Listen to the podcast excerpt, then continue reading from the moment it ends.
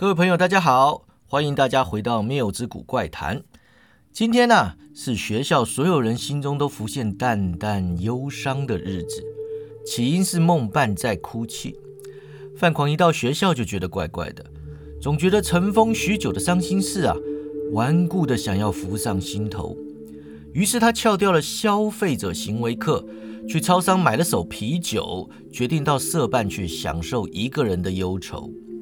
想不到他一进社办呢，就看见梦伴坐在里面，泪流满面，哭得好伤心啊！范狂就惊呆了，他从来没有见过梦伴哭泣的模样啊！他难以想象梦伴会哭。虽然梦伴的外表啊是个楚楚可怜的女孩子。但是他独特的能力，加上散发出的自信，以及超然出世的态度，都让人很难把他跟哭泣联想在一起啊！范狂就小心翼翼地放下了啤酒，走到梦伴的身边坐下，很温柔的就问他说：“梦伴，你怎么了？”梦伴抬头看他，突然间一把搂住他，在他的怀里就哭了。范狂。范狂登时手足无措啊！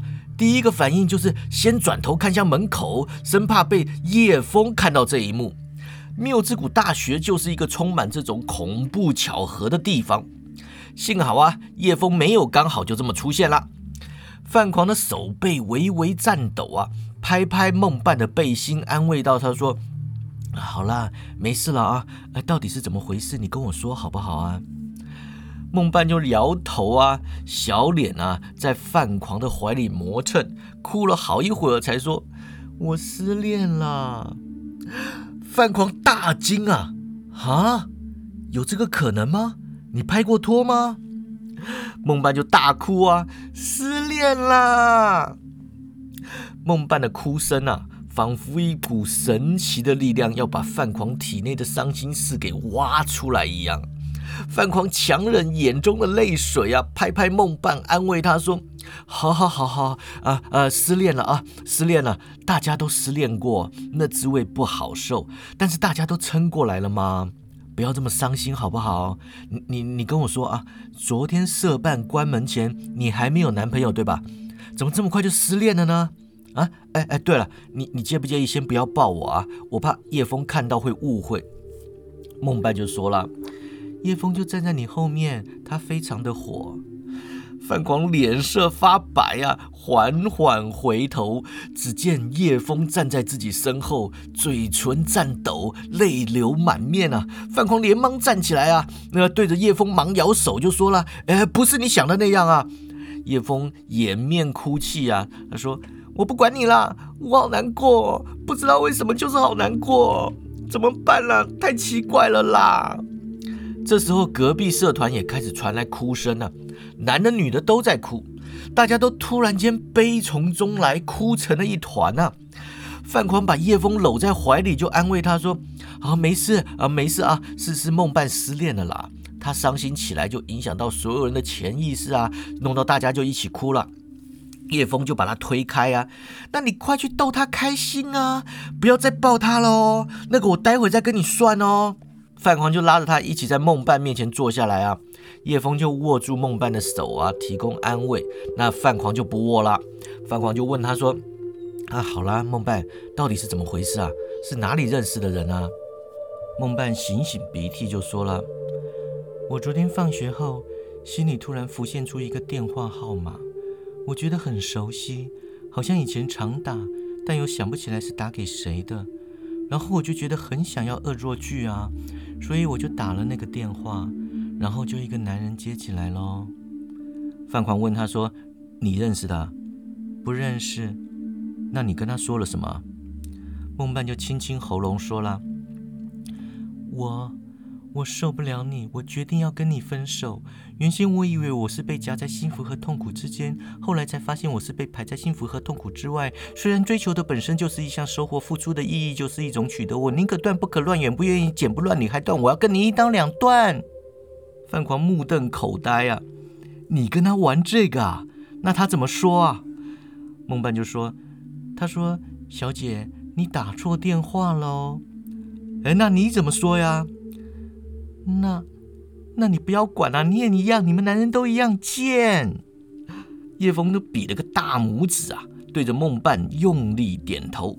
那范狂就说了：“这样不公平哦，不客观哦，这样讲太过分喽。”孟半就捂着头说：“啊，对不起，最近老是这样，不是伤害别人，就是被别人伤害。”范狂接着就说了：“那他是不是说人生嘛，还不就这么回事？”哎，对了，小姐，晚上有没有空？我们见个面好不好啊？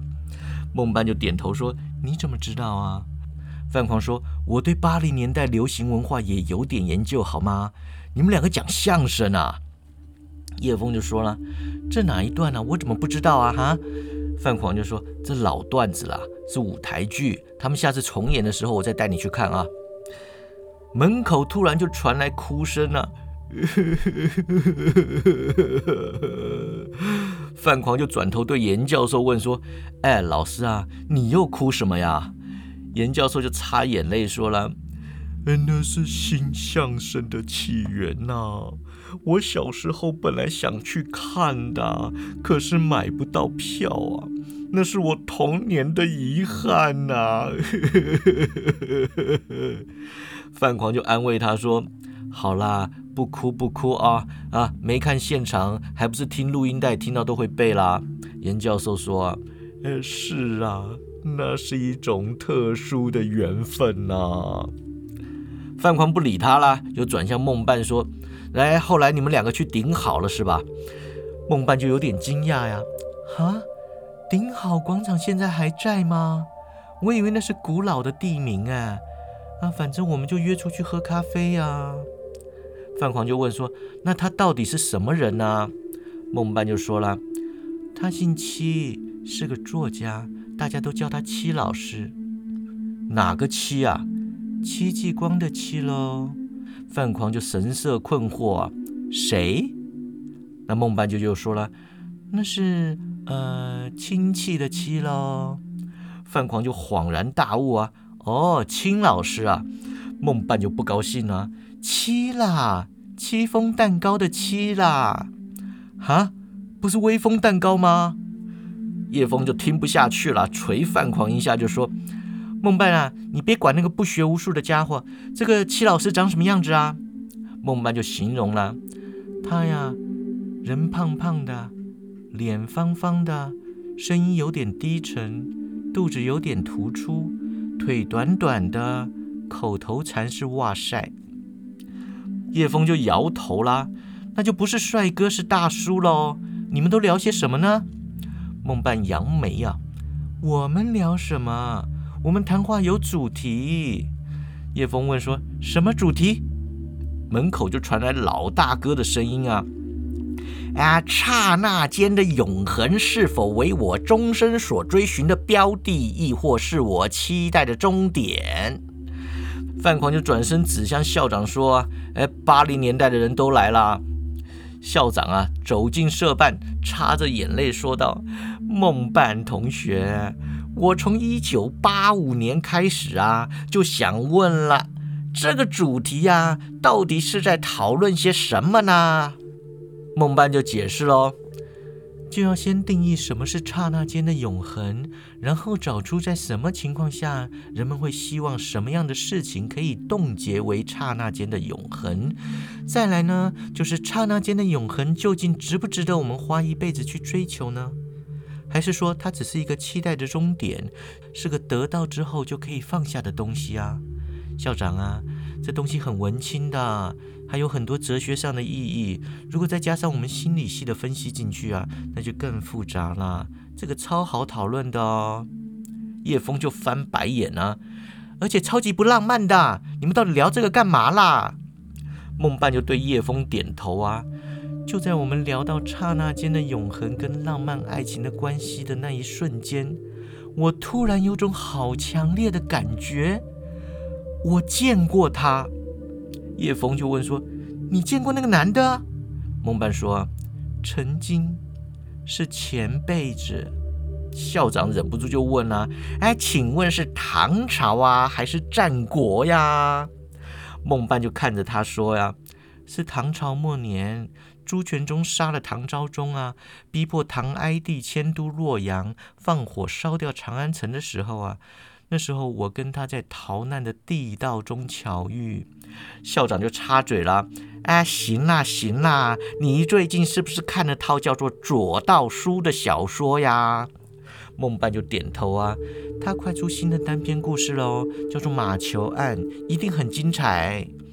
校长就说：“哎，好，好，好啊，等书出来之后再打广告啊。”那后来呢？孟半就回忆了。正当我进入前辈子的回忆中时啊，记忆深处突然悲从中来，也不是为了什么特定的事情，可能就是在哀悼逝去的曾经吧。总之，我觉得眼眶湿湿的，一颗泪珠啊，在眼中慢慢的酝酿着。我对戚老师说：“你看，这小小的泪光，仿佛就是刹那间的永恒，千万别让它灭了。”否则他就会，嘣，没有了。校长就听得很专心啊，哎，没有啦，那然后呢？梦伴就愣愣的出神啊。然后齐老师就捧起我的脸颊，看着我的眼睛，温柔的说：“孟小姐，你眼中的泪光，让我看见世界上最美的事物，让我看见刹那间的永恒。”我不会让它灭了的，我会让它永远永远存在这个世界上。说完，他就吻了我。叶枫就问说：“那是你的初吻吗？”孟半啊，没有回答这个问题，他只是伸手轻轻碰触自己的嘴唇，仿佛在回忆那难忘却已逝去的一吻。所有人都感到类似失恋的心痛啊，痛到难以承受，痛到想要结束。校长生怕这样下去啊，学校里真的有人会自我结束，那可不是闹着玩的，连忙就问说：“那他吻了你，让然后呢？”孟曼就说了：“然后门外就跑来一个女的，对着戚老师大叫说：‘我不要，我不要，我偏不要！’那戚老师也对着那个女的大叫说：‘我不要，我不要，我偏不要！’”叶枫就问说：“那到底是什么意思啊？”校长就说了：“就是两个都不要的意思嘛。”啊，他们吵架啦，那然后呢？孟半就说了：“他们吵得很凶啊，那个女的啊，还用伤害性的眼光瞄我。不过吵完，那个女的就走了。没多久啊，戚老师就上厕所去了。我透过窗户往外看呢。”发现他在街道上消失了，我追上去，然后我也在街道上消失了。我只记得我一直哭，一直哭，哭到现在都停不下来。呃，范狂摇了摇头啊，呃，可是你这段恋情来得快，去得也快，不该有这么强烈的失恋感啊。严教授啊，就对范狂摇头，失恋啊，是一种绝对的状态。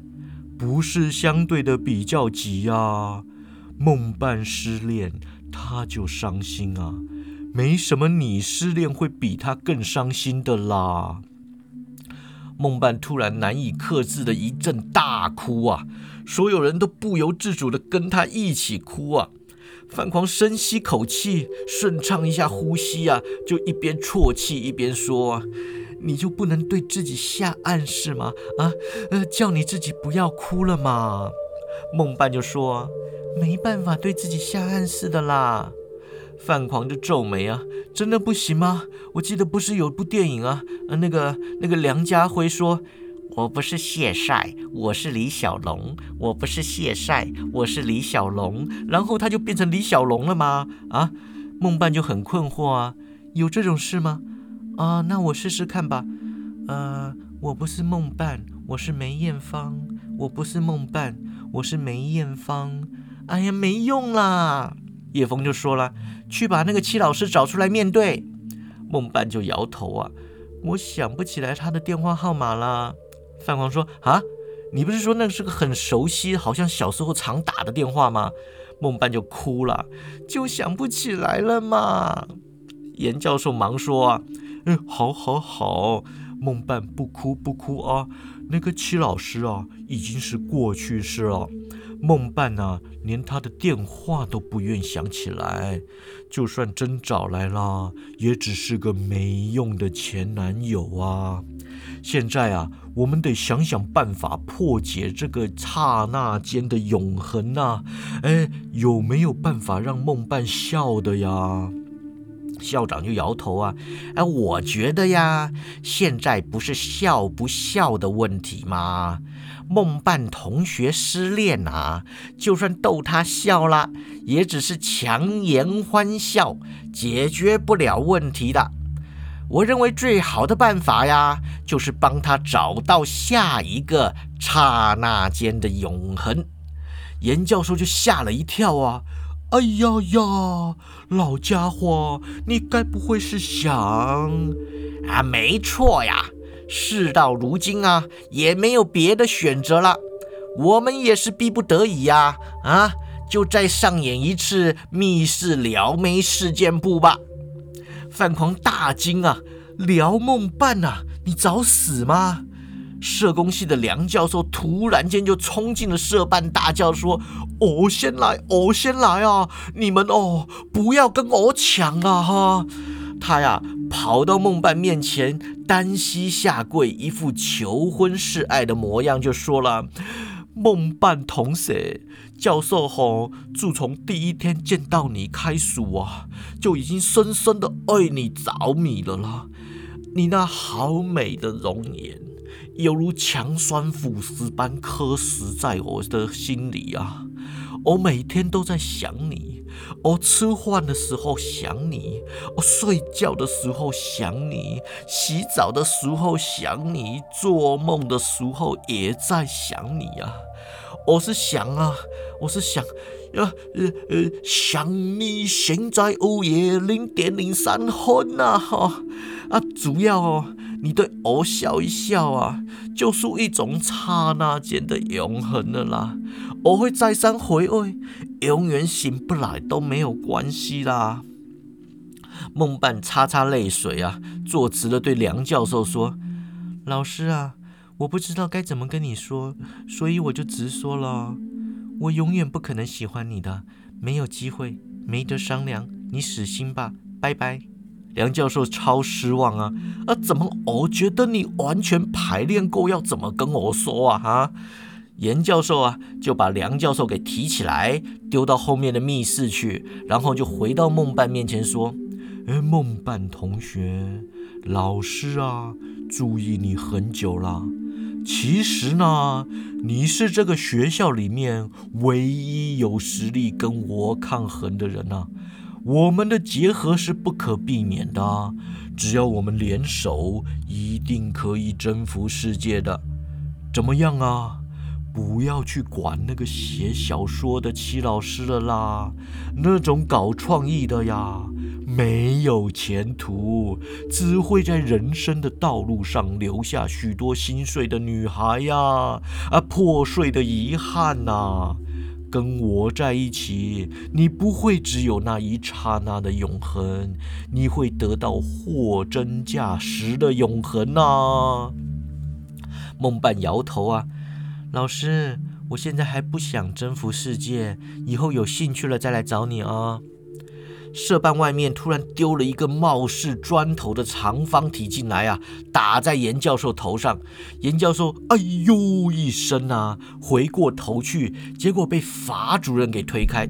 法主任捡起地上的长方体啊，原来啊那是一捆钞票。他把钞票往梦伴的大腿上一放啊，霸气十足的说：“一口价五十万，当我一个礼拜的女朋友就好了。”你认识一个晚上啊，就伤心成这个样子，一个礼拜肯定无怨无悔了。叶枫忍不住就抱怨了：“干爹呀，为什么他多我二十万呢？”法主任就说：“哎，这种东西一定要加码的嘛，要是拿出来的比给你的少，人家会说我小家子气啊。”孟伴呢就把钱收下了，就对法主任说。上次叶枫收了钱也没跟老师怎么样，我照样收钱不办事，不算过分吧？叶枫拉拉饭狂就说：“哎，我觉得这样让我变得好不特别哦。密室撩妹应该是撩我才对嘛，他们都去撩梦伴了啦。范狂就劝他啦，梦伴是你的闺蜜嘛，啊，再说他们聊她，一来是为了安慰她呀，二来也是为了解救学校的危机嘛。叶枫就摇头啊，我不管哦，总之你不可以去聊她。梦伴突然瞪大泪汪汪的眼睛看着他们说：“可是你越说不可以，我越想要哎。那种禁忌和阻碍才是让恋爱果实变甜美的条件，不是吗？”范狂就看向梦伴啊，一副跃跃欲试的模样。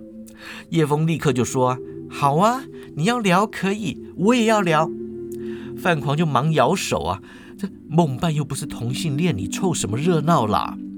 叶枫就打他呀！你说这是什么话呀？啊，这叫政治正确，好不好？就算不是同性恋，也要假装搞同性恋。你没看这几年的美剧吗？哪一出没有同性恋的啊？哪一出没有女英雄？哪一出没有黑人啊？啊，天行者都从男的变成女的啦，连零零七都要换女黑人了，你又能怎么样啊？啊！于是啊，范狂、夜风、鬼宅、异类啊，纷纷就都来聊梦伴。史诗人社收到消息呀，连忙也赶来撩妹了。接着，所有曾经向梦伴示爱的人都来了，然后所有想要一清方泽的人也都来了。最后啊，所有闲着没事干的人通通来了，连在学校各大楼中作祟的鬼魂啊，也趁半夜赶来呀。一场盛大的求爱仪式，足足闹了三天三夜，但是梦伴始终没有遇上下一个刹那间的永恒啊！在无计可施的情况下，缪之谷大学全体师生就在一股淡淡的悲伤情绪中度过了三个月。时间是失恋的解药啊，朋友也是。梦伴就在众多朋友的支持下走出失恋的阴霾，学校终于再度恢复正常。神秘的戚老师啊，再也没有出现过，甚至连他是否真有其人也没人知道。没有人怀疑梦伴说谎啊，但梦伴就是一个有办法遇上各式各样怪事的人。至于刹那间的永恒是否为我终身所追寻的标的，亦或是我期待的终点，这基本上啊，只是一个八零年代流行文化中的共同回忆。